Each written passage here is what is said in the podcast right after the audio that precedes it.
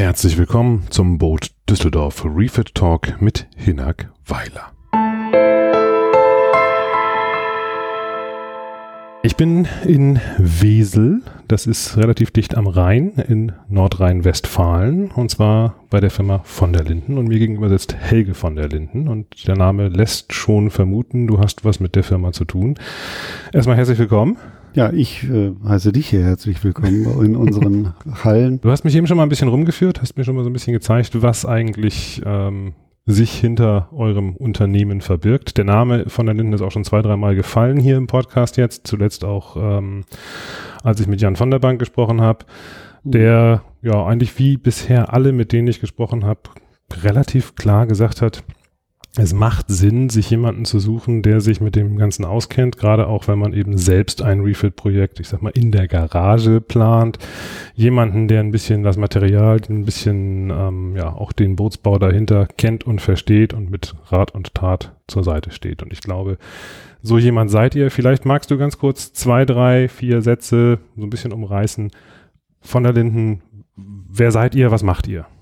Ja, meine Eltern haben vor, vor allen Dingen meine Mutter hat ähm, die Firma gegründet 1978 als der Tageladen. Das war ein kleiner Laden, gab's äh, Kleidung, Zubehör, Schrauben, Schäkel, was auch immer, was, was man so brauchte, Tauwerk, Glasenuhren und was so richtig schön war in den 70er Jahren, Ende der 70er. Und durch Verbindung meines Vaters, ähm, der im, im Stadtrat war, gab es dann auf einmal so eine Sache. Stadt Wesel hatte auf einmal eine Partnerstadt in England, Felixstowe an der Nordsee oder am, Kanal da gelegen. Ähm, und irgendwann sagte einer von den englischen Freunden dann, Mensch, ihr habt doch so einen Laden, in der Nähe gibt's doch auch eine Werft und die suchen gerade Agenten für ihre Produkte. Und auf einmal waren wir dann Vertrieb für oder Agenten, hieß es damals, für diese Werft Wistocks Boatyard. Und das war ein Bausatzboot was damals sehr in Mode war. Mhm. Es gab ganz viele, ähm, die bauten Warships und mhm. ähm,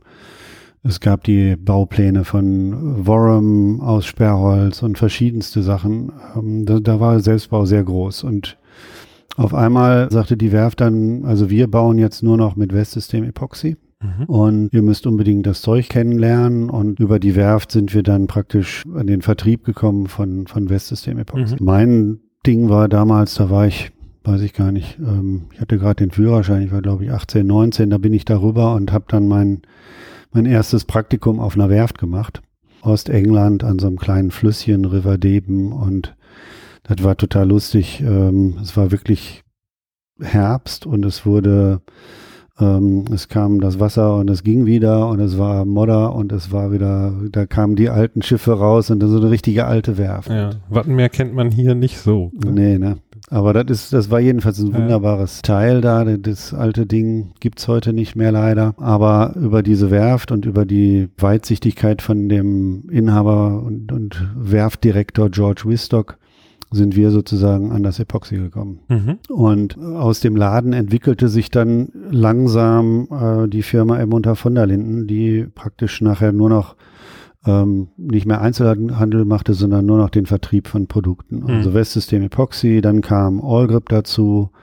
Allgrip ähm, war damals so, dass es eine kleinere Firma war aus Amerika, die das mhm. Material herstellte und genauso wie Westsystem von der Familie hergestellt wird und immer noch in der Familie ist, aber auch von den Mitarbeitern. Und es sind sehr enge kleine Firmen, mit denen wir sehr gerne zusammenarbeiten. Dann kam eben auch Epiphanes dazu. Auch das eine kleine Firma. Aber nicht ähm, aus Amerika. Nicht aus Amerika, sondern aus Holland, aus, ja. aus der Nähe von Amsterdam, aus Aalsmeer und eine echt gute Zusammenarbeit mit eben Firmen, wo wir auf Augenhöhe sozusagen miteinander reden. Wenn ich ganz kurz da einhaken darf, wo wir gerade schon gesagt haben, das kam, also Allgrip und auch Westsystem aus Amerika. Gab es damals sowas hier in Deutschland noch nicht? War das noch so brandneu alles? Also es gab schon Epoxidharze. Die Epoxidharze sind im Prinzip nach dem Zweiten Weltkrieg erst wirklich entstanden. Und auch das, der Name Epoxidharz für etwas, was schon vorher sich entwickelte, gab es schon, aber ähm, auch im Bootsbau, im Schiffbau ähm, wurde es eingesetzt, aber dann immer in, in Spezialform. Also in der Form, dass man sagte, es gibt Epoxy als Grundlage für, für Grundierungen. Ähm, es gab äh, Epoxy zum Laminieren. Es gab äh, auch Epoxy zum Kleben zum Teil. Und ähm, ähm, die, die geniale Sache an dem Westsystem ähm, haben eigentlich die Gujan Brothers da reingebracht, dass es nämlich ein Harz ist mit verschiedenen Härtern und mit verschiedenen Füllstoffen, woraus man dann eigentlich wie in so einem Chemiebaukasten für Bootsbauer sich ähm, alles machen kann. Eine gute Beschichtung für Holz, dass das Holz wirklich feuchtedicht ähm, eingeschlossen wird und auf dem konstanten Feuchtegehalt bleibt, so dass man praktisch mit den Füllstoffen dann Kleber draus macht und eine Spachtelmasse und alle die Dinge, die man also wirklich im Bootsbau halt dann braucht. Und mhm. dadurch, dass man sich seine eigenen Sachen machen konnte, hatte man einfach eine wunderschöne Möglichkeit, ähm, gerade weil es ursprünglich auf, auf Holzbootsbau aus war, ähm, alle Dinge zu machen, bis das Boot fertig war. Hm, hm. Und dann musste man auch einen Lack haben. Und so passte das halt, dass wir Allgrip dazu bekamen. Eine Lackreihe, die wirklich ähm, die, die Top-Qualität hat. Damals war es hauptsächlich ein Lack und ein Primer. Und heute ähm, ist das System so, dass wir da ja, vier verschiedene Topcode-Systeme haben, verschiedenste Härter, unterschiedliche Spachtelmassen für bestimmte Einsatzzwecke und so weiter. Epiphanes ist ähm, hauptsächlich bekannt als, als Klarlack, Einkomponenten Bootslack, klassisch, traditionell mhm. ähm, und hat heute auch im Grunde genommen die ganze Bandbreite, die man so braucht, vom Einkomponentensystem über eigentlich alles, was man so braucht an den verschiedenen Grundierungen, äh, auch auf zwei Komponentenbasis bis hin zum Polyurethan-Lack für den mehr so für den äh, für die kleine Werft, die keine besonderen Einrichtungen in der Werft hat für eine Lackierung und mehr so für äh, den den ähm, Do-it-yourself-Bootsbauer natürlich den Endkunden, der jedes Jahr sein Holzboot mit dem Einkomponentenlack lackiert oder auch für den, der ein Epoxyboot dann aber mit zwei Komponentenlack schön machen will ähm, genauso wie für GFK-Boote und man macht das heute selber und Epiphanes ist so, dass das eigentlich aus der Dose schon ganz perfekt ähm, aufgetragen werden kann. Hm, hm. Bisschen Lösungsmittel dazu und dann geht's los. Trifft nicht unbedingt auf alle Sachen zu, die ihr verkauft, sondern für das eine oder andere braucht man auch schon ein bisschen, ein bisschen Know-how. Know ja. Vielleicht gehen wir ganz kurz nochmal wieder den Schritt zurück ähm, zu dem Unternehmen ja. von der Linden. Ähm, du hattest eben ja schon erzählt, äh, wie es entstanden ist. Ähm genau, wir sind also eine echte Familienfirma. Meine Schwester Inga ist dann irgendwann, ähm, hat dann ihre Lehre bei meiner Mutter gemacht, in dem Laden, der mittlerweile ja nicht nur Laden war, sondern eben Groß- und Außenhandel machte. Und ähm, mit dem Setup war das dann eben einfach auch nötig, dass da Leute waren, die sich mehr mit dem, mit der Handelsseite als mit dem, mit der Ladengeschichte mhm. da irgendwie beschäftigten. Und ähm, das äh, Schöne war, dass Inga dann ähm, ein Jahr bei Allgrip in St. Louis sein konnte und da das Geschäft der Farbenherstellung auch mhm. ähm, kennengelernt hat. Mhm. Und so sind wir jetzt dann, ich habe dann Schiffbau studiert, so sind wir sozusagen in die Firma reingewachsen. Die dritte Schwester, die Ranghild, die ist erst vor kurzem sozusagen Teilhaberin der Firma geworden, als mhm. unsere Eltern uns ihre Anteile überschrieben haben. Und ähm, seitdem ist Ranghild auch Mitteilhaberin, aber auch schon länger jetzt ähm, in der Firma mit beschäftigt, als Organisatorin von den Seminaren, die wir machen, als Organisatorin von den Messen und viele andere Dinge auch, die wir einfach ähm, gut gebrauchen können. Ja, so sind wir, ähm, wir drei Geschwister heute und der äh, Mann von der Inga, der Jos, ähm, so dass wir zu viert sind und uns gehört die Firma. Es ist immer noch Familie. Es ist bitte. immer noch Familie, ja. einfach nur Familie im Grunde. Es ja. ist doch aber ein schönes aber Gefühl, oder? Das ist ein schönes Gefühl. Wie immer ist Familie nicht einfach nur schön, sondern ja. es ist, hat auch seine speziellen Seiten. Aber das Gute daran ist, ist, ist, dass man eigentlich nicht mal eben so abhaut und mal eben sagen kann, so tschüss, dann gehe ich eben, ähm, sondern dass man sagt, okay, ähm,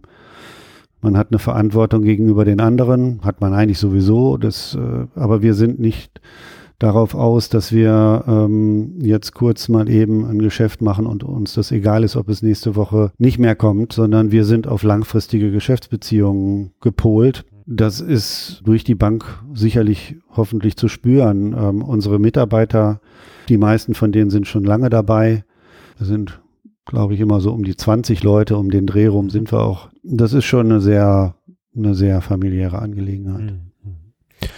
Bis jetzt haben wir gesprochen über den Part, ähm, ich sag mal, im Großen und Ganzen ist das eigentlich ja dann der Handelspart, also ihr vertreibt das Material ähm, an die entsprechenden Endkunden. Aber da steckt noch ein bisschen mehr dahinter. Du hattest schon gesagt, ihr habt auch ein bisschen das Know-how hier gesammelt, ja, nicht nur durch, durch dein Studium, durch die, die Ausbildung, durch äh, die Mitarbeiter natürlich auch ein Stück weit, sondern ähm, mhm. wichtiger Part, glaube ich, an der ganzen Geschichte ist natürlich auch, ähm, ja, dass ihr nicht nur sagt, hier ist der Katalog, bestell dir, was du haben willst, sondern ein bisschen helft, was brauchst du eigentlich? Ja, also das gibt natürlich die Leute, die genau wissen, was sie haben wollen und ähm, das äh, bedarf dann keiner weiteren komplizierten technischen Beratung. Aber viele Leute kommen auch und sagen, ja, ähm, ich möchte gerne ein Boot bauen. Hm. Was soll ich jetzt hm. machen? Hm. Das hat ja Jan von der Bank letztens ja auch schön gesagt. Ähm, das ist nicht so, dass ein Selbstbauer heutzutage ein Boot baut, weil er ein Boot braucht. Da gibt's genügend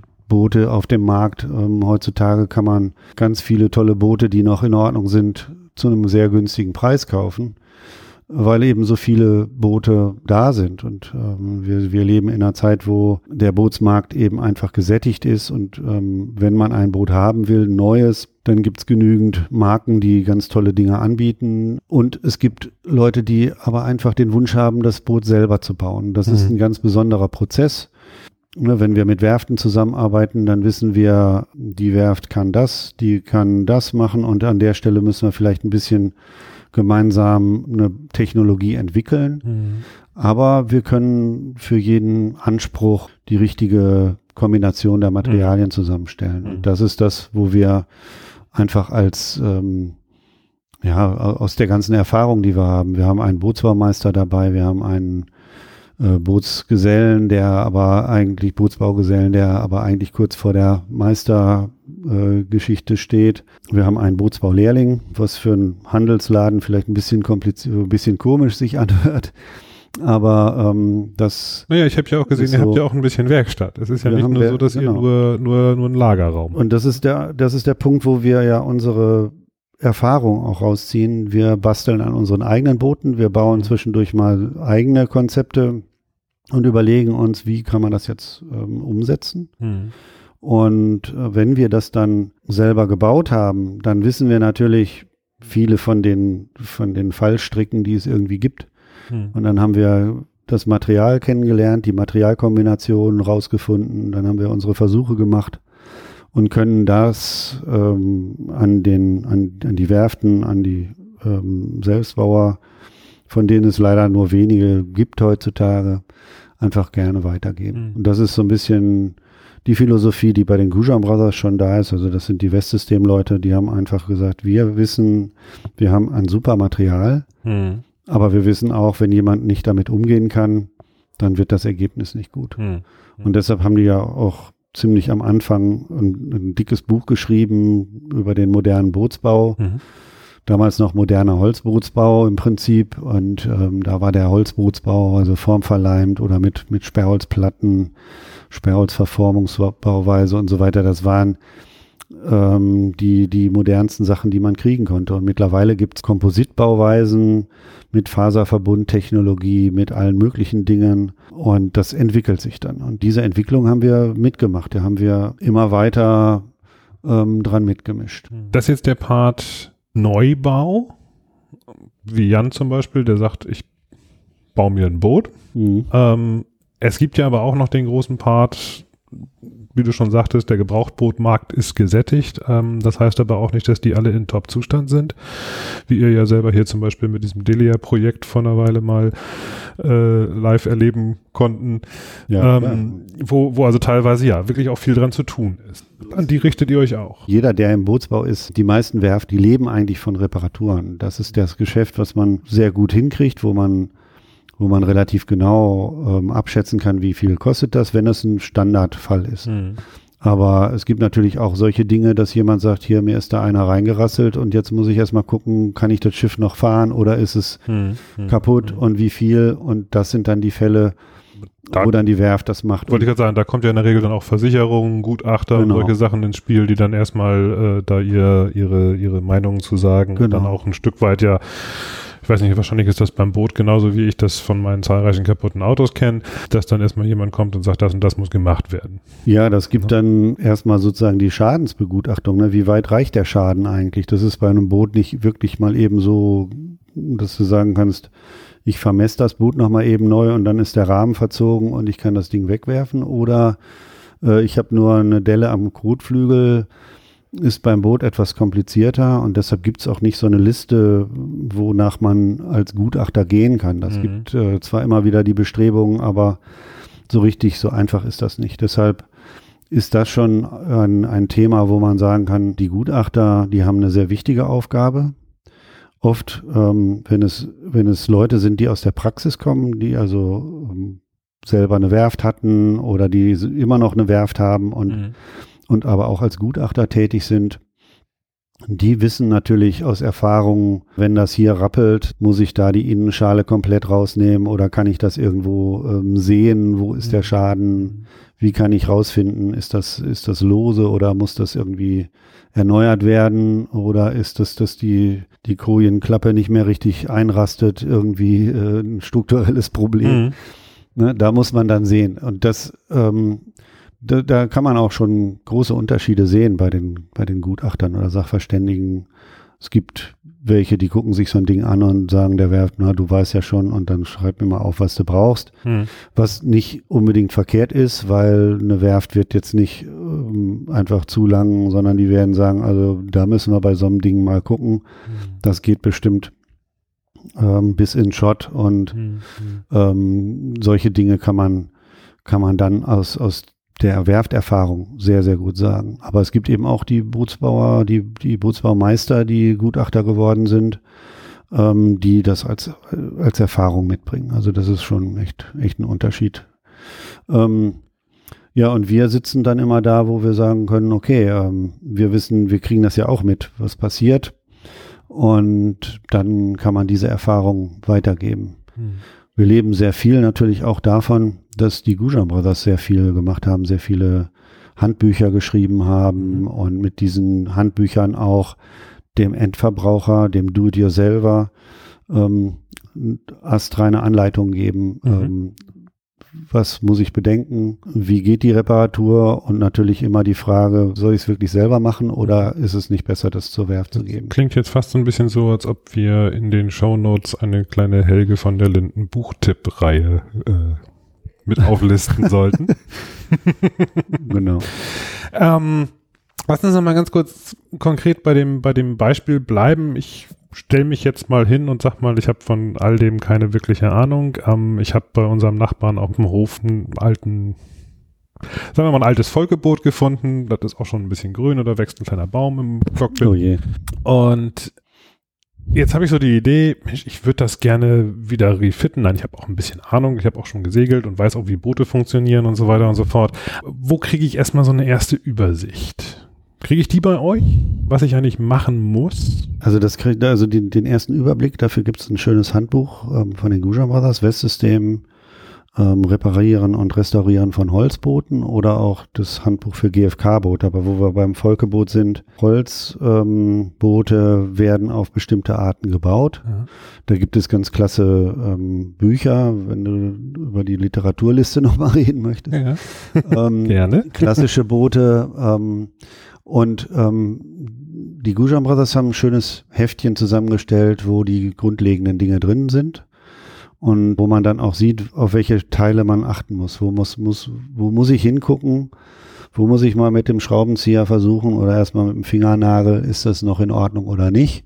Und dann, wie geht es, wie kann ich eine Planke auswechseln? Wie kann ich ein, ein rottes Stück aus einer Planke auswechseln? Was mache ich mit einem gebrochenen Spand? Wie wechsle ich den Ballast aus? Ähm, das jetzt nicht unbedingt bis ins letzte Detail, weil solche Sachen sind jetzt nicht unbedingt für den Do-it-yourselfer gedacht. Aber wenn jemand wirklich anfängt und ein Vollgebot komplett restauriert, dann wird der gar nicht drum herum kommen. Also dann muss man an die Kielbolzen und solche Dinge. Und das steht eigentlich ganz schön in dem Handbuch drin. Hm. Das also okay, eine Einleitung. Wo ich, wo ich, hin wollte, war so ein bisschen so, ich sag mal so, der, der klassische Kunde von euch ist jetzt nicht unbedingt, ähm, der fängt nicht bei Null an, sondern der hat schon so ein bisschen auch eine Vorahnung, was er eigentlich machen will. Ne? Ja, das geht von bis. Also da kann man sagen, wir haben ganz fähige Kunden, die, die, die man eigentlich nur mit Spezialtipps irgendwie noch weiterbringen mhm. kann, die schon als kleine Kinder mit Booten aufgewachsen sind, die schon als kleine Jungs meistens, Mädchen leider eher selten, aber auch immer mehr Frauen, die ihre alten Boote eigentlich selber in Gang bringen und so, das ist eine tolle Sache. Ähm, es wäre wünschenswert. Also ich muss das ganz ehrlich Fall. sagen. Ich mache ja auch zum Beispiel dieses Programm in Düsseldorf da auf der Bühne und ich bin immer wieder erschrocken, wie schwer es ist, Frauen zu finden, die aktiv in dieser Szene wirklich also dann kann ich, kann ich, dir sagen, dann gehst du mal zum Freundeskreis klassischer Yachten. Und ähm, beim FKY sind ganz viele Frauen dabei, die ihr eigenes Boot haben. Und ganz viele, vielleicht jetzt nicht, aber einige. Und ja, das ist, also da kann man ja. sehen, in dieser Szene sind die Leute, die ähm, Wert darauf legen, dass das Teil irgendwie ähm, erhalten wird. Hm. Und vielleicht ist das der Grund, warum da mehr Frauen zu finden sind. Ähm, mehr Frauen, Teekesselchen, ne? Aber ähm, da, das gibt es vielleicht bei den GFK-Booten nicht so oft. Mhm. Keine Ahnung warum. Aber da ist vielleicht dann ein bisschen mehr Seele dahinter oder der, der Gedanke an, an eine Seele im Schiff äh, mhm. wird eher verbunden mit einem mit einem Holzboot, mit einem Klassiker und nicht mit einem GFK-Boot, aber da gibt es sicherlich auch andere Meinungen. Ich, ich wollte gerade sagen, ja, da fällt also mir spontan ein anderer Verein ein. Der ja, gibt, genau, es gibt auch da wunderbare ähm, Sachen. Also ja. das Erhalten und Bewahren ist sicherlich eine Sache. Ähm, genau, jetzt sind wir abgewichen auf, auf die Frauen gekommen, aber das ist schon, da gibt es eine ganze Menge. Hm. Ähm, nicht nur Männer, sondern wirklich auch echt gute Frauen, die, die sich damit beschäftigen und ähm, eigentlich ist auch die Erfahrung, wenn, wenn also irgendwie ein Paar kommt, ein Ehepaar oder ein Paar äh, einfach, die ihr altes Boot restaurieren wollen. Meistens, wenn der Mann nicht gerade Ingenieur ist oder Lehrer, dann ist eigentlich die Frau diejenige, die dann die Dinge aufschreibt, genau aufpasst, genau mhm. zuhört mhm. und die Dinge auch so umsetzt, dass es dann wirklich funktioniert. Ähm, das ist ist so im Laufe der Zeit eigentlich die Erfahrung. Und gut, in unserer Firma waren immer viele Frauen. Meine Mutter, wie gesagt, als Gründerin der Firma, äh, mit meinem Vater zusammen, aber meine Schwester in der Firma oder meine mhm. beiden Schwestern jetzt auch, ähm, na, wir haben da immer schon keine Scheu vorgehabt und Scheuklappen, dass man denkt, hier, das müssen nur die Jungs sein, die von der Marine kommen und mhm. die können das und alle anderen nicht. Völliger Quatsch. Mhm. Also da ähm, sind wir auch sehr offen. Wir ja. Wie funktioniert das, wenn, wenn, wenn ihr hier so ein Projekt äh, bekommt, sag ich mal, wenn ich jetzt mich an euch wende und ich habe eine grobe Idee, was ich vorhab, ähm, rufe ich dann hier einfach 090 von der Linden und sag, ähm, ich dann möchte gerne an, Folgebuch irgendjemand an die Strippe und, und ähm, ähm, dann muss man halt natürlich seine Fragen stellen, darf man auch nicht Angst haben.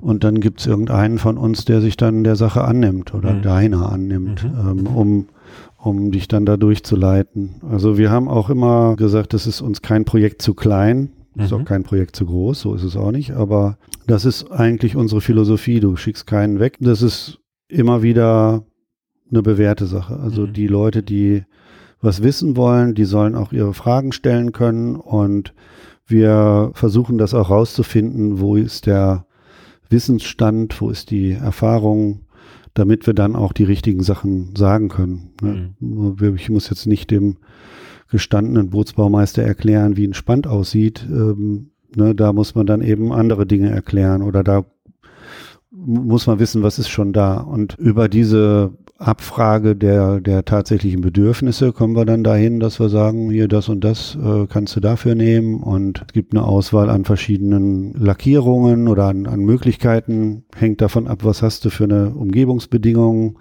Wenn das in der alten Scheune ist, ist meistens All Grip nicht das Material der Wahl, dann wirst du lieber vielleicht im Einkomponentenbereich bleiben aber vielleicht eben auch nicht. Man kann mit den Umständen eben auch spielen, wenn man dann genau wissen will, wie es geht, dann ähm, haben wir die Hinweise dazu. Das also das ist dann der nächste Punkt, wo es dann auch eine Rolle spielt, sich genau zu überlegen, wo man eigentlich hin will. Sailing Banco, die zum Beispiel gesagt haben, so wir haben das alles selber gemacht, aber lackieren haben wir nicht selber gemacht, weil wir wollen, dass das tipptopp aussieht. Hm. Ähm, dass man dann eben vielleicht auch sagt, okay, gut, dann machen wir alles soweit fertig und dann bis zu dem Punkt, wo es lackiert werden muss und dann gebe ich es äh, weg und dann seid ihr an der Stelle aber trotzdem immer noch so ein bisschen so als Schnittstelle vielleicht. Ja, genau. Also je nachdem, wo man ist, hat man ja die Notwendigkeit, dass man jemanden haben muss. Entweder hm ist das Boot ähm, schon einsatzbereit und kann irgendwo hinfahren. Ein kleines Boot kann man auf den Trailer packen und dann äh, in, in irgendeine ähm, Werft bringen und die das dann äh, in ihren Bedingungen machen kann. Mhm. Ähm, oder es muss ein Team sein, was irgendwo hinkommt, wenn es ein größeres Projekt ist. Das, da gibt's alle, alle Möglichkeiten. Ne? Das gibt ja verschiedene ähm, Lackierbetriebe, die da ähm, seit Jahren sich darauf spezialisiert haben. Ähm, es gibt Werften, die ähm, bieten das mit an, mit ähm, Lackierhallen und so weiter. Das ist aber dann, da gibt's nicht so viele von. Und ähm, ich behaupte mal, dass wir da die meisten von denen auch kennen. Ja. Und gute Beziehungen haben meistens auch. Dann natürlich dementsprechend auch entsprechende Empfehlungen auch vielleicht einfach geben. Ja, genau. Also, also das mal zu, das, was du da jetzt als nächsten Schritt vor dir hast. Ja. Überleg dir mal, ob du das nicht vielleicht doch lieber machen lassen möchtest. Genau, das hängt dann eben davon ab. Man, man fragt ja so ein bisschen auch oder kriegt dann so ein bisschen auch mit, was ist der Anspruch und ähm, wenn ich den absoluten Oberanspruch habe, ähm, und will da eine, eine Lackierung hinlegen, in der man sich drin spiegeln kann. Da muss ordentlich gespachtelt werden und das muss schon beim Spachteln losgehen und nicht erst beim Schleifen. Ähm, äh, Du siehst mich gerade grinsen, weil ich mich gerade an eines unserer ersten Zusammentreffen erinnerte, wo äh, du, du, mich, glaube ich, darauf ansprachst, äh, ob ich das nicht vorm, Schlei äh, vorm Lackieren mal hätte spachteln wollen und schleifen. ähm.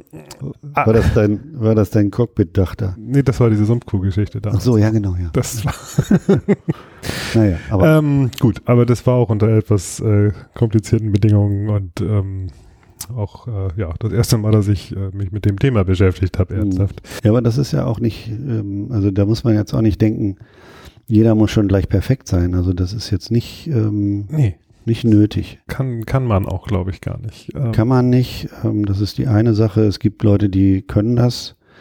Da gibt's also ähm, in unserer langen Zeit haben wir den, den einen oder anderen Kunden gehabt, der sein Boot selber gebaut hat und ähm, wo jede Werft den Hut vorzieht und sagt, okay, wenn wir das so gebaut hätten, dann wäre es nicht bezahlbar. Ja. Wir müssen Kompromisse machen in der Werft ähm, und wenn jemand Zahntechniker ist und mit seinen zahntechnischen Werkzeugen kommt, dann ähm, sieht das Boot am Ende anders aus. Ja. Kann ich dir ja, sagen. Ja, das kann ich mir schon vorstellen. Auf der anderen Seite wiederum, wenn die Werft an der Stelle sagt, ja, ich muss Kompromisse machen, dann heißt das ja, derjenige hat da auch Kompromisse gemacht. Wenn der mit seinem zahntechnischen Werkzeug dabei gegangen ist, dann mhm. hätte er oder hat er wahrscheinlich auch einen Zeitaufwand da reingesteckt, ja, den die Werft. So, genau, das, das ist der kann. Punkt. Genau. und das ist auch ein ähm, Kompromiss. Ist auch ein Kompromiss, ja klar. Das ist also jeder das, was er machen kann und was er will. Mhm. Und das ist vielleicht für den, der es selber macht, unheimlich oft auch ähm, einfach das das Thema. Also ich will es selber machen und ich will es deshalb selber machen, weil es einfach toll ist, wenn es am Ende heißt, ich habe das selber gemacht. Ich habe das Ding gebaut. Auch bei Werften. Ähm, ich habe mich letztens noch mit jemandem unterhalten und der sagte, also ich habe den tollsten Job der Welt, ich kann Boote bauen und und bei jedem Boot, was wir abliefern, habe ich den größten Spaß daran und kann, kann stolz auf meine Mannschaft gucken und sagen, habt ihr prima gemacht und wir als ganze Gemeinschaft haben so ein Ding ähm, auf die Beine gestellt. Das mhm. ist hm. ja, das ist ja nach wie vor so. Also ein, ein Boot ist eine faszinierende, ein faszinierendes Teil, eine faszinierende Maschine, aber ja, es ist wie, wie eine Geburt, ne, wenn das Ding ins Wasser kommt und Jetzt hast du mir gerade meinen Übergang ein bisschen, ein bisschen schwer gemacht, aber ähm, was mir nämlich dabei eben einfiel bei diesem Kompromiss, dann dauert das eben sehr, sehr viel länger. Erlebt ihr das auch regelmäßig, dass Projekte einfach nicht fertig werden, nie fertig werden? Also da, da habe ich immer das Beispiel von einem Clubkameraden bei uns im Club, der über 15 Jahre lang, ich glaube, es war ein Felsrumpf ähm, oder ein Felskasko und der hat 15 Jahre lang daran ähm, das Ding ausgebaut. Also der hat da ohne Ende Zeit verbracht. Mhm. Und in der ganzen Zeit dreimal die Maschine oder zweimal die Maschine ausgetauscht. Also der hatte den dritten Motor drin, obwohl das Boot noch nicht im Wasser gewesen ist. Mhm. Und irgendwann kam die Zeit, wo es nicht mehr weiterging, wo man einfach sah, jetzt das Ding muss jetzt ins Wasser, ist jetzt fertig. Also mhm. du kannst jetzt nicht nochmal argumentieren, du musst jetzt nochmal das Schrott rausreißen mhm. oder so. Ähm, und der wurde, je näher die Taufe kam, immer stiller und mhm. immer mhm. eigentlich in dem Moment, als das Boot ins Wasser kam, ein paar Tage später wurde er todkrank. Man hatte einfach das Gefühl, Mensch, der hat kein Ziel mehr. Es war nie sein Ziel, offensichtlich das Boot ins Wasser zu bringen oder mit dem Boot rumzufahren. Das war, das hat ihn gar nicht interessiert. Sein Ding war, ich möchte gerne jeden Tag was an dem Teil machen und irgendwas mhm. entwickeln und selber machen. Der war zwei Jahre lang von der Bildfläche verschwunden. Der war praktisch wirklich echt schwer krank. Mhm. Und bis dann seine Frau sagte, pass mal auf, jetzt mach endlich wieder ein neues Boot, kümmere dich darum und, und bau ein neues Boot. Und seitdem war der wieder hm. gesund und, hm. und hm. fit und hatte wieder Spaß am Leben. Ja. Und ne, das, das hat 15 Jahre gedauert. Es gibt andere Leute, die sind bei der Sache auch noch richtig schnell. Da haben wir einen Kunden, der hat sein drittes Schiff gebaut, ein tolles Motorboot, nachdem das erste Boot, was er gebaut hat, ein ein Segel, eine Segelyacht war relativ groß gleich. Ähm, der hat einfach Spaß daran zu tüfteln, das auszubaldowern, mhm. wie, ähm, wie, wie baue ich die Sachen. Der macht, äh, der, der setzt Sachen ein, ähm, die einen unheimlichen Aufwand erfordern und wo noch keiner eine Lösung hat. Ne, da jetzt gerade dieses Motorboot, da gibt es ein Ankersystem, das verschwindet komplett im Boot, man sieht nichts mhm. und dann tut sich vorne eine Klappe auf, da kommt dann ein Gestell raus mit Hydraulik und hin und her und dann ist da der Anker dran und dann wird der Anker ähm, ins Wasser gelassen und mhm. ähm, dann kommt die Klappe wieder zu. Mhm. mhm. Wahnsinn, was der ähm, sich ausdenkt dabei. Mhm. Und ja, das ist dann nicht der Typ, der jetzt einfach das Boot baut, weil er ein Boot braucht. Der könnte sich auch ein Boot kaufen. Hm. Das, also an dem Geld liegt's dann nicht. Ne? Eigentlich wieder der Bogen zu dem, was Jan da gesagt hatte. Er kann mittlerweile ganz gut verstehen, wenn so ein Projekt Jahrzehnte dauert, weil es einfach auch so ein meditativer Prozess ist, wo man sich einfach so ein bisschen, so, ja. ein bisschen zurückziehen kann und ja. so ein Boot dann einfach so nach und nach wachsen lässt. Gerade in der Zeit einen Artikel gelesen, ähm, über dieses Ding, über den Zwang, immer mit allen Leuten kommunizieren zu müssen.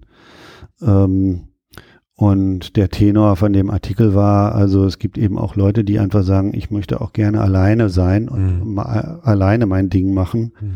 Und am Ende kommt meine Sache dabei raus und ähm, ich habe meine Zeit komplett eingesetzt, aber ich habe nicht ähm, 50 Prozent meiner Zeit mit Meetings verbracht.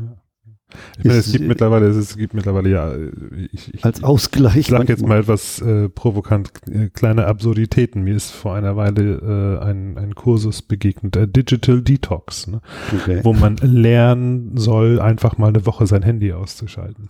Gut, da kann ich, ähm, kann ich mich ja dann anmelden. Also, ähm, ja, aber nee, ich kann das, ich kann das, ich kann das ich kann beide Seiten da auch verstehen, zu sagen, so, nee, ich gehe da in mein Boot, ich lasse die ganze Welt hinter mir, fange da an rumzuschrauben, baue da irgendwie ein bisschen schön mit, mit Holz, mit. Ja.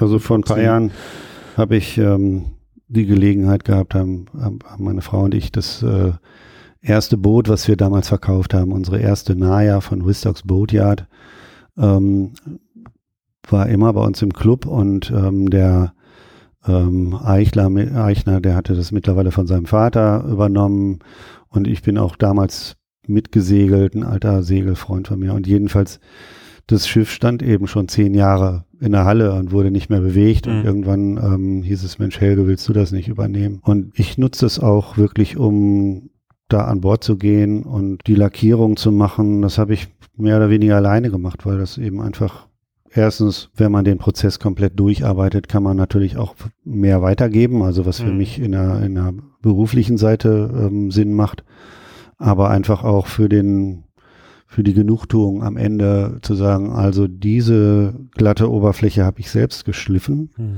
und ähm, da habe ich wirklich auch drei Schichten Lack drauf und da habe ich jedes Mal zwischengeschliffen und so.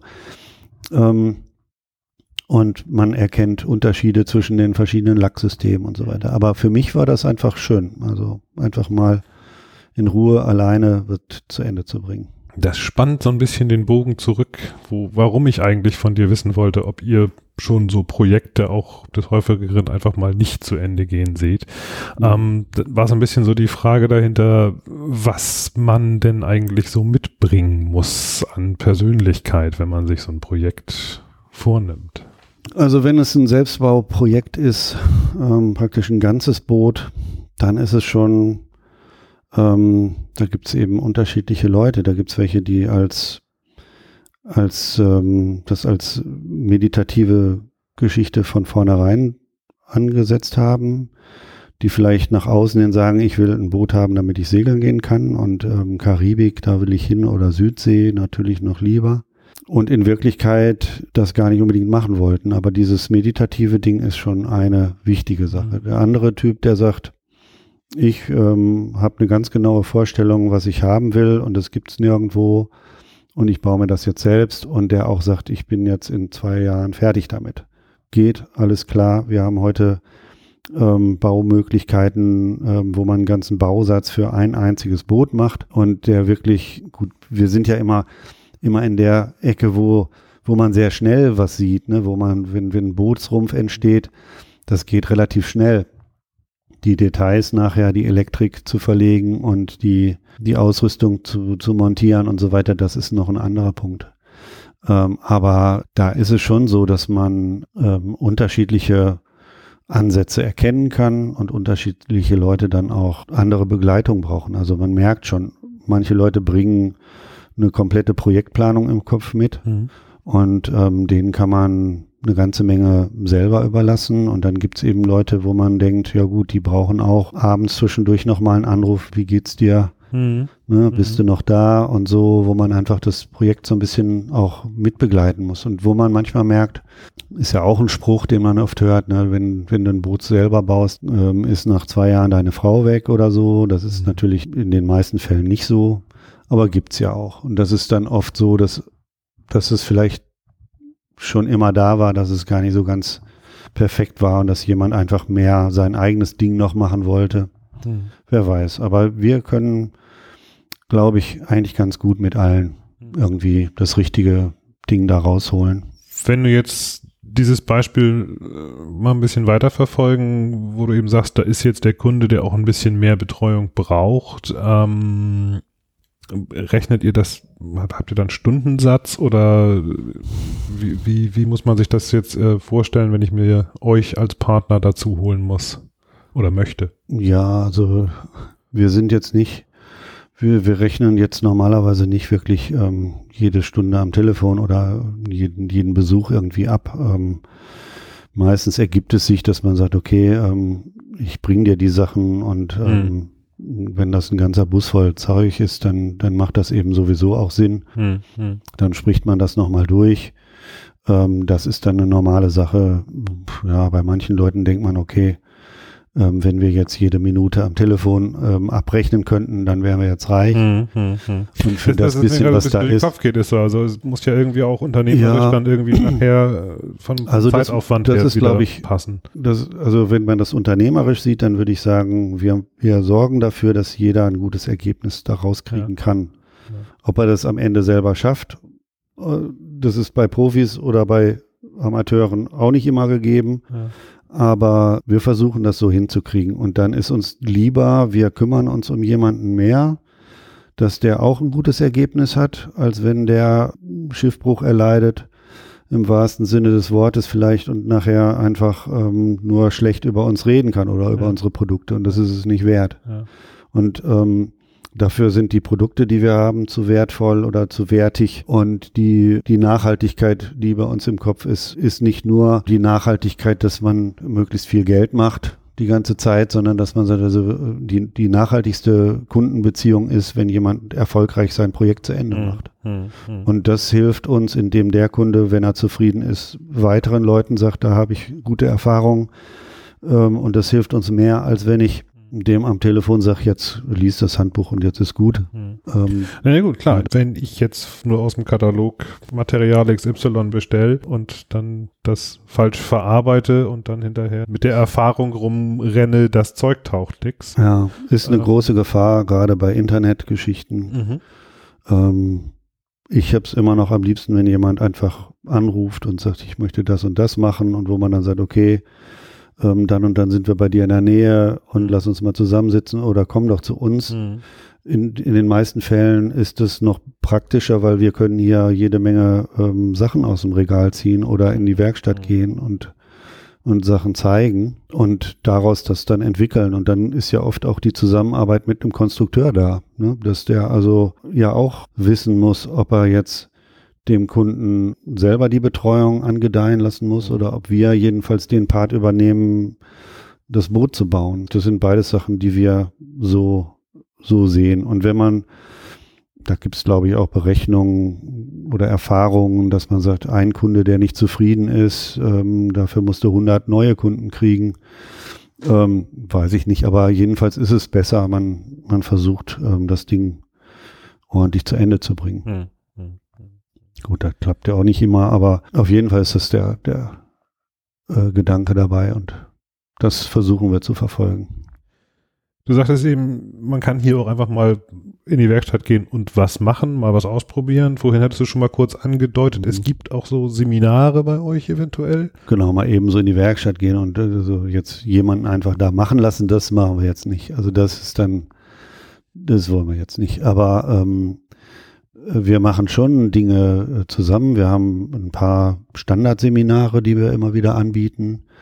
Ähm, wir sind jetzt gerade dabei, einen Termin zu finden für den Februar wieder ein Standard GFK-Reparatur-Seminar ähm, mit, mit Westsystem Epoxy dann natürlich, weil wir eben Polyester, ähm, darüber sind wir weg.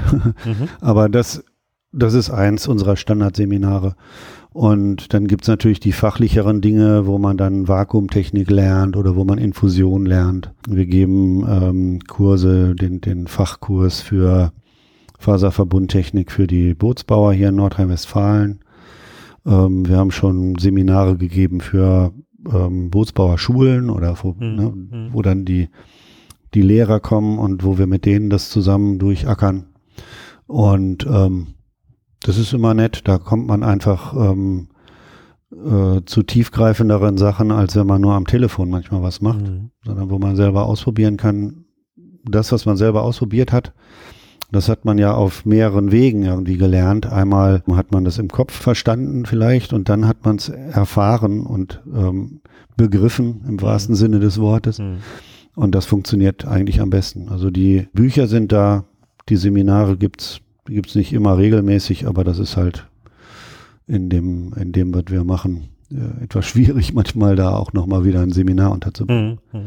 So, wir, ja, gut. Ne, nächste Woche haben wir ein Seminar ähm, ein, ein Fachlehrgang für Leute von der Uni. Ja. Die, die lernen hier, äh, die, die studieren Bionik ähm, in Bocholt. Was, was lernt man da? Da, da ist so alles Mögliche nach der Natur konstruieren, mehr oder weniger. Mhm. Aber die haben auch natürlich Komposittechnologie, Fasertechnologie, Faserverbundtechnologie. Und da machen wir ein Infusionsseminar, also ein Fertigungsverfahren sozusagen, mhm. ähm, durchzuackern und zu begreifen. Das ist natürlich jetzt die Überleitung zu meinem nächsten Thema Par Excellence. Ähm, wie sieht das eigentlich aus mit, ich sag mal, Nachhaltigkeitsgedanken ähm, im Bootsbau? Ähm, wenn ich mir das angucke, wie das, ich sag mal, früher gewesen ist, da war, ich sag mal, Hauptsache es stinkt und Hauptsache es äh, erweckt irgendwie den Eindruck, sehr ungesund zu sein alles.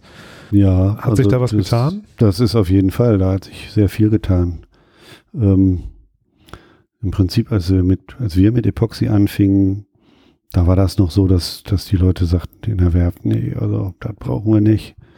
Dann haben wir nur so gemacht und dann wir, das Boot muss auf die Nordsee und dann geht das nicht mit eurem neumodischen Kram. Mhm. Mhm. Das war dann Polyester. Nee, das war dann, das war dann der ähm, alte Macker, der die der die Nordseekutter aus, so. aus Eiche ja. da ja. gebogen hat ja. und gebaut hat und so. Ne? Der, aber dessen Sohn oder dessen Enkel ist heute Chef einer Werft, Betriebsleiter einer Werft, die ganz moderne Sachen auch macht. Mhm. mhm. Und ähm, die, die Welt hat sich geändert. Und was damals noch war, wenn man sagte, also hier bei den ganzen Sachen mit Lösungsmitteln, da brauchst du eine Gasmaske, wenn du damit mhm. arbeitest. Damals hieß es so ein Quatsch, ne? wir machen die Tür auf oder wenn du das nicht aushältst, bist du kein Mann. Mhm. Ähm, so ein Blödsinn. Damals war das aber irgendwie das Ding und heute gibt's das nicht mehr. Damals war es so, wenn, wenn man einen Handschuh brauchte, dann musste man zum zum Chef und fragen und der nahm dann den Schlüssel von seinem Tresor und gab dir einen Handschuh, den anderen hast du ja noch. Mhm.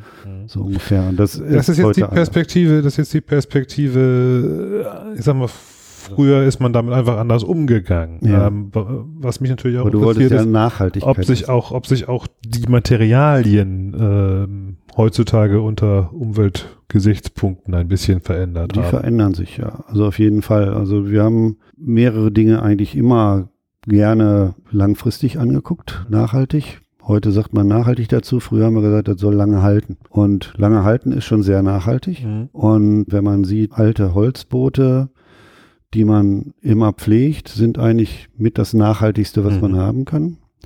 Ähm, alte ähm, oder selbstgebaute Sperrholz-Knickspanter meinetwegen äh, oder mhm. Leistenbauweisen. Das sind Boote, die mit relativ wenig Kunststoffeinsatz, ein bisschen Epoxy ähm, als Kleber und als Beschichtung und, und Lack, ähm, um das äh, zu konservieren, funktionieren. Und damit kann man mit einem geringen Einsatz von Chemie sehr nachhaltige Produkte entwickeln. Mhm. Heute kümmern wir uns da oder ist einfach die Meinung, Mensch, wir brauchen, wir wollen hier ein Boot bauen und Boote sind nun mal völlig überflüssig. Keiner braucht ein Boot. Ja. ja aber viele brauchen das Boot für ihre Seele, für, für den Gleichgewichtszustand der Seele und für ihr Leben. Und wer da einmal den Virus hat, der wird sich auch sehr gerne mit dem Aspekt ähm, auseinandersetzen. Mhm. Und es gibt natürlich die ähm, Leute, die nur mit Naturlacken arbeiten wollen, nur mit Leinöl basierten Geschichten. Es gibt aber auch die Leute, die sagen, also ein bisschen andere Chemie kann schon da rein. Das ist mhm. schon also im Jahr, im Laufe der Jahrhunderte immer wieder so gewesen, dass man weiterentwickelt hat und dass man dann auch mit chemischen Sachen äh, klarkommt. Der neueste Trend ist im Grunde genommen bei uns bei den Epoxidharzen angekommen, wo man sagt, ja, wir haben die Möglichkeit, mit schnell erneuerbaren Rohstoffen zu arbeiten. Viele sagen einfach Bio dazu, Bioanteile. Mhm. Bio heißt in dem Fall, ja klar, das ist irgendwas, was auf dem das irgendwo wächst und Pflanzen haben nun mal die Eigenschaft, Kohlenstoffe zusammenzubacken, Kohlenstoffe im Prinzip aus der, aus der Luft zu sammeln und damit den CO2, der äh, CO2-Gehalt der Luft ähm, zu reduzieren. Und das Material, was da rauskommt, kann man in unterschiedlichen Arten ähm, chemisch so verarbeiten, dass man nachher auch ein Epoxidharz daraus machen kann. Mhm. Wir sind noch nicht so weit, dass man einfach mal sagt, wir machen jetzt 100 Prozent irgendwas und das ist dann ähm, 100 Prozent Bio und ein tolles Epoxidharz. Mhm. Das geht bisher noch nicht wirklich. Es gibt was, aber. Aber bisher das klingt, ist nicht, sagen, das klingt so, als ob das da durchaus Wege die, offen sind. Die Entwicklung ist da und die wird also, ähm, da sehe ich, dass es rasant weitergeht. Also es ist mhm. so, dass wir jetzt das äh, Entropy-System haben. Das ist von zwei Brüdern entwickelt worden in Amerika, die Surfer sind und die gesagt haben, also wenn wir hier schon Surfbretter bauen und, und Chemie verarbeiten, dann wollen wir eigentlich auch Sachen haben, die, die jetzt die Umwelt nicht extra noch belasten. Mhm. Wobei dann mit Epoxy schon mal ähm, die Verpestung der Luft sozusagen ein bisschen reduziert wird, weil keine Lösungsmittel drin sind. Und dann haben die sich gesagt, der eine ist Chemiker, der hat sich um die, um die Zusammensetzung der Moleküle gekümmert und hat gesagt, wie die, die Moleküle müssen so geformt werden und entwickelt werden, und der andere hat sich mit darum gekümmert, wie das Material auch entsteht. Ja, also was wir immer gesagt haben, als erstes, wenn jemand sagt, ich habe jetzt Bio, da habe ich gesagt, nee, also wenn ich jetzt Ackerfläche dafür geben soll, dass man äh, Epoxidharze macht und Boote daraus mhm. macht, das finde ich nicht gut, weil es gibt äh, ohne Ende Leute, die nichts zu essen haben und wenn man für industrielle Produkte das, das Ackerland benutzt, mhm. dann wird wahrscheinlich das Ackerland zu teuer, um da noch ein Brot draus zu machen. Mhm. Das darf natürlich auch nicht sein. Also muss man sehen, dass es aus Produktion kommt, aus Resten von Produktion. Zum Beispiel Biodiesel, gut, das wird hergestellt, muss gemacht werden, da wird dann Rapsöl genommen, aber in dem, was vom Rapsöl machen übrig bleibt, vom Biodiesel machen übrig bleibt, da ist noch genug Kohlenstoff drin, den mhm. wir dann weiterverarbeiten können. Nicht wir selber, sondern die Chemiker und die Leute, die die. Harze machen und die Härter um dann zu einem guten Ergebnis zu kommen. Das ist der Gedanke, der dabei im Vordergrund steht, möglichst wenig CO2-Fußabdruck zu haben, um möglichst wenig ähm, negative Auswirkungen auf das Klima zu haben. Also das ist jetzt für uns nicht neu, dass wir uns dem Gedanken anschließen. Wir haben eigentlich immer wenn du ein Holzboot baust, dann ist der Bioanteil immer schon ziemlich groß gewesen, ne, wenn du so willst, und deutlich größer, als wenn ich jetzt anfange und sage, ich möchte jetzt das Bioharz zu meinem Kohlefaserboot äh, ja gut, ich meine, das sieht man, wenn man Holzboot lang genug liegen lässt, ist es weg. Wenn man ja. GFK-Boot lang genug liegen lässt. Das verrottet auch, ne? Da weiß, das ist, weiß man ja mittlerweile, aber es ist halt nicht, ähm, nicht so gut für die Umwelt, was dabei rauskommt. Und ähm, ja, das ist noch der nächste Schritt. Also wie verarbeite ich das Ding jetzt und was kann ich am Ende des Lebens von dem Boot mit dem Teil machen? Hm. Bei dem klassischen Holzboot wenn man mal davon absieht, dass man immer mit Giften gearbeitet hat, mit Teer, was sehr giftig ist, oder mit Blei als ähm, Konservierungsmittel. Das sind natürlich Sachen, die jetzt nicht unbedingt bio sind ne? und die nicht unbedingt dazu beitragen, dass das Teil äh, nachher ungiftig entsorgt werden kann. Aber was übrigens auch wichtig ist, wenn man ein altes Boot restauriert, dass man einfach bei der Entkernung schon aufpasst. Die ganzen bleihaltigen Beschichtungen, die Teere, die da verwendet worden sind, ähm, das sind giftige Dinge. Die muss man mit Schutzanzügen drin arbeiten, so ungefähr. Und auch dementsprechend dann nicht einfach in Und auch entsorgen. Schmeißen. Ja, ja, genau. Also nicht, das ist nicht für Lagerfeuer gedacht, sondern das sind richtig vergiftete Teile. Ja gut, aber das sind, das sind das ist ein ganz komplexes System. Man muss aufpassen, dass man Dinge macht, die am Ende des Lebens entweder sinnvoll weiterverwendet werden können oder die man wiederverwenden kann. Und da gibt's Wege, da arbeitet man daran. Das sind die beiden Brüder, die das Entropy entwickelt haben, die daran arbeiten, dass die Reste von dem Bau von Wakeboards oder von Snowboards, wo, wo, wo das Harz auch eingesetzt wird, ein spezielles System, dass diese Reste im Grunde genommen auf eine spezielle Art und Weise wieder, wo das Harz rausgewaschen wird, so ungefähr, und dann kann ich nachher die Fasern klein häckseln und als, als Füllstoff verwenden. Mhm. Oder ich kann das Harz, was dann übrig geblieben ist, nachher trocknen und habe ein thermoplastisches Epoxidharz und mhm. kann daraus meine Finnen bauen oder kann mhm. daraus die Befestigungsteile für die Füße da irgendwie machen. Also ne? solche, nächste Stufe weiter. Solche Sachen. Das geht ja. echt weiter. Und da ist ganz große Zukunft eigentlich vor uns. Wir haben eine lange Zeit immer bei den bei den Gujan Brothers, dann bei den Meetings, die wir so hatten, dann gesagt, also was ist eigentlich so ne, mit Westsystem und was ist bei ProSet, ne, seid ihr da auch auf der Schiene und so. Und die haben eigentlich immer gesagt, also wir arbeiten dran, aber wir sind noch nicht da, wo wir hinwollen, weil wir natürlich mit unserem Qualitätsanspruch dann auch irgendwie natürlich auf derselben Stufe landen wollen. Wir wollen jetzt nicht irgendwas machen, was dann vor lauter Bio nicht funktioniert. Mhm. Ne, das ist sicherlich total kontraproduktiv. Und dann gab es eben ähm, diesen Umstand, dass die Banataro-Brüder, ähm, Desi und Ray, die haben dann gesagt, also wir müssen jetzt Geld haben, damit wir diese recyclingfähige Variante entwickeln können. Und dazu verkaufen wir eben die Entropy-Marke. Und ähm, die waren immer schon eigentlich in einem freundschaftlichen Gespräch mit den Gujan Brothers und als es soweit war, waren die Gujans sehr, sehr happy, dass es mhm. dann jetzt endlich dann soweit ist und mit der Erfahrung, viel Harz auch produzieren zu können und das also auf den, auf das nächste Level zu heben, ist das eine sehr gute Kombination. Entropy jetzt praktisch von einem Garagenprodukt auf einmal zu einem richtig guten Produkt, was man auch wirklich regelmäßig kriegen kann. Das ist mit Preiserhöhungen auch verbunden. Das ist halt nicht so, dass man sagen muss, äh, ist egal, jede Garagenfirma hat auch super Produkte, aber du kannst es dann nicht überall kriegen und du kannst auch nicht den Support kriegen, den ja, man braucht. Ja. Das muss man halt dann auch ein bisschen finanzieren. Kommt dann vielleicht auch der Preis zustande, wo sich manche Leute bei uns dann komisch fühlen und denken, ah, jetzt muss ich bei denen einfach den Namen bezahlen, den Markennamen. Ja. Am Ende bezahlt man auch unseren Service mit, natürlich. Und man bezahlt ein super Produkt, was ähm, nicht jeder mal eben nachmacht. Ne, das muss man einfach Gut, auch das so ist sehen. eine Mischung, die sich natürlich unter Umständen dann auch, ja, für euch ja auch rechnen muss im Endeffekt. Du hast ja selber gesagt, es ist eben auch relativ viel. Genau, hier sind Support. 20 Leute, die Familien dahinter. Ja. Ne, das ist natürlich klar. Also wir wollen jetzt nicht am Hungertuche nagen, nur weil wir die Mission haben, Leuten Kleber zu verkaufen. Das ist jetzt nicht das Ding. Aber leider werden wir auch nicht schweinereich. Das wäre auch nicht schlecht, aber noch, ist, noch ist es nicht so noch weit. Noch ist es nicht so weit. Noch, noch nicht, müsst ihr, noch müsst ihr gelegentlich glaub, auch neue noch Kunden, arbeiten, ja. noch neue Kunden finden. Ein Weg, neue Kunden zu finden, ist zum Beispiel die Messe in Düsseldorf. Ja, genau. Ähm, da seid ihr auch auf jeden Fall wieder dabei. Da sind wir auch. Wie fast alle. 1979. Wie fast, das ist schon ziemlich lang. Ja. Wie fast alle in einer neuen Halle in diesem Jahr. Ja, ich glaube, wir, wir ähm, wechseln unseren Standort von der Halle 11 in die Halle 10. Genau, so wie das Refit Center auch. Und es ist ungefähr, die Halle hat ungefähr das gleiche Layout wie vorher, wie die Halle 11. Alle sind mit rüber und paar Änderungen gibt sicherlich. Wir sind auch wieder an dem Übergang. Dann jetzt zur Halle 11. Ja, wir haben unsere Köpfe schon voll mit Ideen, was wir alles machen wollen.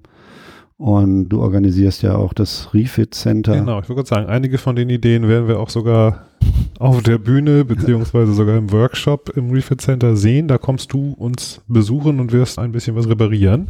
Genau. Erstmal, erstmal die Theorie, wie wir das immer schön machen. Genau. Und dann die Praxis. Das haben wir uns bei den Workshops, äh, es hat sich, glaube ich, ganz gut bewährt, das so zu machen. Mhm. Erstmal so mit Mikrofon und Bühne und Leinwand so ein bisschen den theoretischen Teil abarbeiten, in Anführungszeichen. Und wer dann mag, das auch nochmal live erleben möchte, der geht dann mit dir zusammen rüber und da macht ihr dann ein GFK-Schiff kaputt und wieder heil. Ja, ich glaube, kaputt hat das schon der, der Stefan Baumgart gemacht und ähm, stellt uns das dann zur Verfügung. Und die Sachen, die wir dann zulaminiert haben, die spachtelt er dann am nächsten Tag. Und äh, genau, das, dann, das ist dann der nächste Schritt sozusagen. Ja, das ist, finde ich, eine gute Sache. Also keine massenwirksame Geschichte, aber ähm, es interessiert ja auch nicht jeden. Also von daher, ja, wir machen, wir machen ja solche Workshops und ähm, wir haben auf der Messe schon ganz viele ähm, spezielle Teile gebaut. Das ist immer spannend, weil man natürlich am Anfang eine Vision hat, wie wird das Ding mal aussehen. Und eins von den Objekten, oder da haben wir zwei Boote sogar gebaut für Burkhard Pieske, für seine mhm. Euro-Viking mhm. oder Euro-Viking-Geschichte, Wikingerboote. Und die sind dann von der von der Bootsbauschule Nordrhein-Westfalen, vom äh, Berufskolleg Rhein, Schiffer Berufskolleg mhm. Rhein. Mhm. Ähm, die haben das gebaut auf dem Stand von Erinnerung NRW. Und ja, wir haben die unterstützt und dieses Jahr bauen wir ein Boot weiter, was in, in Hamburg äh, begonnen wurde. Und das baut praktisch auch wieder das Schifferberufskolleg mit dem diesjährigen Lehrgang da weiter. Und ja, so kommt man einfach dazu, dass man den Leuten das ganze Bootsbauspektrum auch zeigen kann. Dass das jemand, der auf die Messe kommt, der kann also sich die fertigen Schiffe angucken und wenn er Interesse hat, geht er dahin, wo Boote gebaut werden, wo das mhm. gezeigt wird. Wie, wie passiert das heutzutage eigentlich und was muss man da alles machen und das ist dann spannend und dann läuft das auch. Ja, und, und das, was wir da machen, ist natürlich do-it-yourself, kleine Löcher zumachen oder, oder kleine Laminatschäden, die man ja, gerade gut, noch so selber machen Prinzip, kann in der Zeit. Ne? Genau. Es geht ums Prinzip, um die Handhabung, um ja. einfach auch so ein bisschen die Hemmschwelle vor dem Material zu nehmen. Auf jeden Fall. Also das ist definitiv ähm, auch der Sinn der Sache. Also man braucht da keine Angst vor zu haben, wenn man weiß, man hat keine handwerkliche Eignung oder man hat da kein Interesse dran, dann lässt man die Finger davon, geht gleich zur Werft. Ja. Da gibt's ja genügend ja. gute Werften. Genau, aber es ist häufig auch so, dass man durchaus das Interesse hat, aber überhaupt keine Idee hat, wie komme ich denn da jetzt bei? So und ja. da finde ich eben auch in deinem Theorieteil am Anfang, ähm, da zeigst du ja auch nochmal durchaus verschiedene Varianten. Mhm. Ähm, ich weiß nicht, ob das äh, kleine Schiff ohne Bug noch dabei ist, aber ähm, da gibt es ja durchaus einige ja, größere und kleinere Schäden, die man noch reparieren genau, kann. Genau, also das ist natürlich das Boot, was in Norwegen auf den Sandstrand gefahren ist. mit den großen Sandkörnern. genau, mit den großen Sandkörnern, genau. Mhm. Helge, was haben wir vergessen? Bestimmt ganz viel. Also das der, gut. der Bootsbau ist ja, ist ja unheimlich groß. Man hört, es ist spät in der Nacht auch immer noch das Telefon bewacht. Der Wahnsinn. Das ist eigentlich schon Feierabend bei uns, aber ja, der Bootsbau ist ähm, sehr umfangreich und eigentlich bei jedem Boot gibt's neue, neue Herausforderungen und ähm, neue Fragen und ähm, wir können immer nur den Leuten anbieten, sie sollen mal anrufen und dann ähm, lieber vorher fragen, als dann zwischendurch, wenn das Harz schon angerührt ist ja. oder wenn der, wenn der Topf Farbe schon umgekippt ist, das ist natürlich ähm, lieber Fragen und das ist uns lieber als und es gibt auch keine doofen Fragen. Also das gibt ähm, es gibt manchmal doofe Menschen, aber nicht ähm, doofe Fragen. Hm. Und es gibt sehr selten doofe Menschen, muss ich auch sagen. Aber ähm, also von daher gerne immer immer unseren unsere Hotline haben wir ja nicht so in dem Sinne, aber wir sind eigentlich immer erreichbar. Gut, ansonsten auch einfach vorbeikommen in Düsseldorf auf der Messe bei euch am Stand. Ja. Da habt ihr auch so ziemlich das ganze Lager einmal im Kleinen dabei und tausend kleine Beispiele, was man so machen kann. genau, wir, wir sagen ja mal, Düsseldorf ist unsere Hausmesse. Ja. Weil es ist ja wirklich nicht weit weg und deshalb ähm, schleppen wir nach Düsseldorf ähm, auf den größten Stand, den wir auch, also auf unseren größten Stand, äh, den wir so auf Messen haben. Da ist natürlich das meiste, was wir haben, auch da zu sehen. Hm. Alles kann man nicht zeigen, aber Ne, manche Sachen kann man auch besprechen und kann die auch aufzeichnen und kann dann auch nachträglich ähm, Infos schicken und das ist dann alles möglich. Super. Da freuen wir uns drauf. Da freuen wir uns alle drauf. Helge, dann danke ich dir ganz, ganz herzlich für mhm. deine Zeit. Ja, gerne. Und ich freue mich auf Düsseldorf. Ja, das wird, eine, wird mal wieder eine große Messe. Bis dann. Tschüss. Tschüss, Hinak.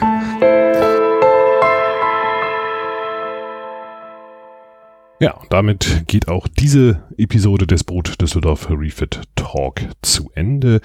Ich möchte noch kurz darauf hinweisen, es wird in Düsseldorf nicht nur Workshops, nicht nur Vorträge geben, sondern im Refit Center werden wir auch zwei Folgen Brot Düsseldorf Refit Talk machen. Und zwar live auf der Bühne. Ähm, also ich hoffe live, das ist immer so eine Frage, ob das mit dem Internet hinhaut.